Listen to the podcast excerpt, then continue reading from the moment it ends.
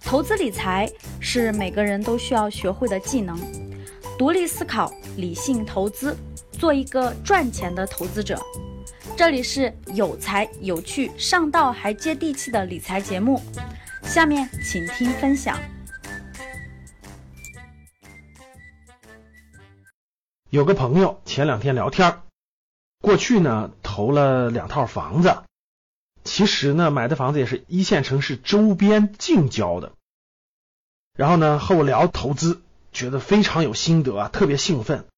聊起来的时候口若悬河，是吧？唾沫星子乱飞，买房的经验分享的非常好。然后呢，我就问他，我说你是判断出来过去十年的房地产这个大趋势了吗？判断出来大趋势，然后你去买的吗？他说并不是。我说那你依据什么买的呢？他讲的呢都是房子细节的地方。然后呢，我说那你认为你有投资房子的能力吗？他说当然有了。我就跟他交流，我说其实呢，你这属于是运气好。什么叫运气好呢？就是处在整个房地产大波浪上升的过程当中，你买呢主要是借助了这个大趋势的运气。他说不是啊，你看呢，我分析的很有道理啊，这儿交通好啦，京津冀规划啦，等等等等，想了很多的分析房地产术方面的东西，并不是趋势方面的东西。然后呢，我就跟他交流，我说呢，那好。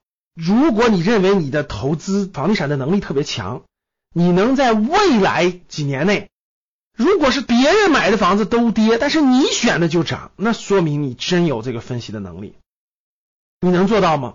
他说我能，我有这样的能力。当聊到这儿的时候呢，我心里还是有一丝丝的隐忧的，一丝丝的担忧的。我想起了经常投资书里面说的一句话啊，明明白白的亏。比稀里糊涂的对要好，怎么解释呢？我前面几期讲过，各位，投资是靠天吃饭的，它跟大趋势、跟时机有关。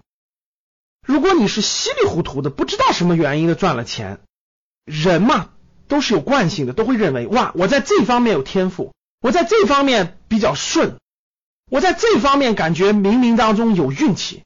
所以呢，你会不断的在这方面加大你的投入，不断的在这方面加大你的自信，不断在这方面加大你的骄傲。日积月累，你就会觉得在这方面你是有天赋的，你是有运气的，你是有能力的。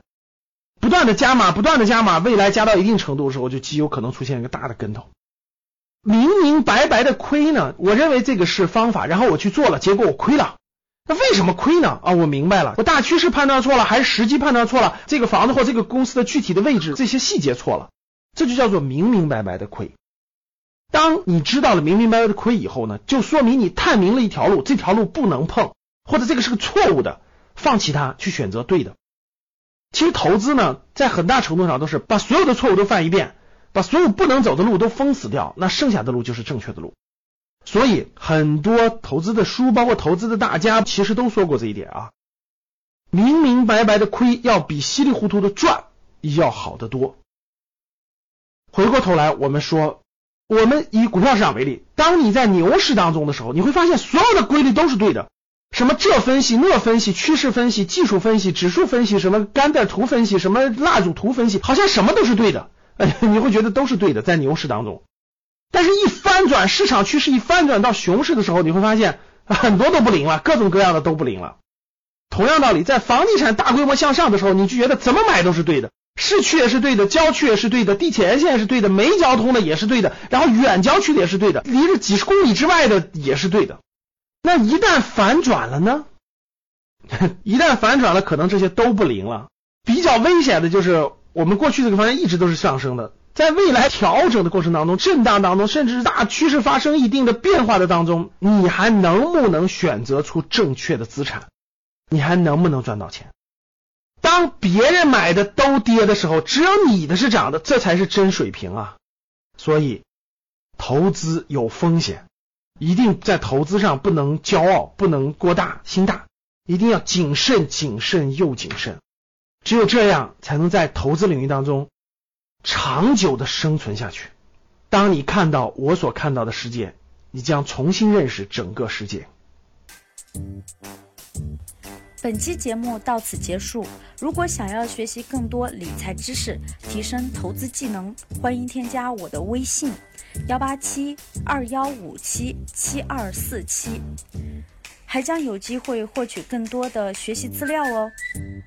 订阅我的专辑，更多精彩内容等着你。下期节目我们不见不散。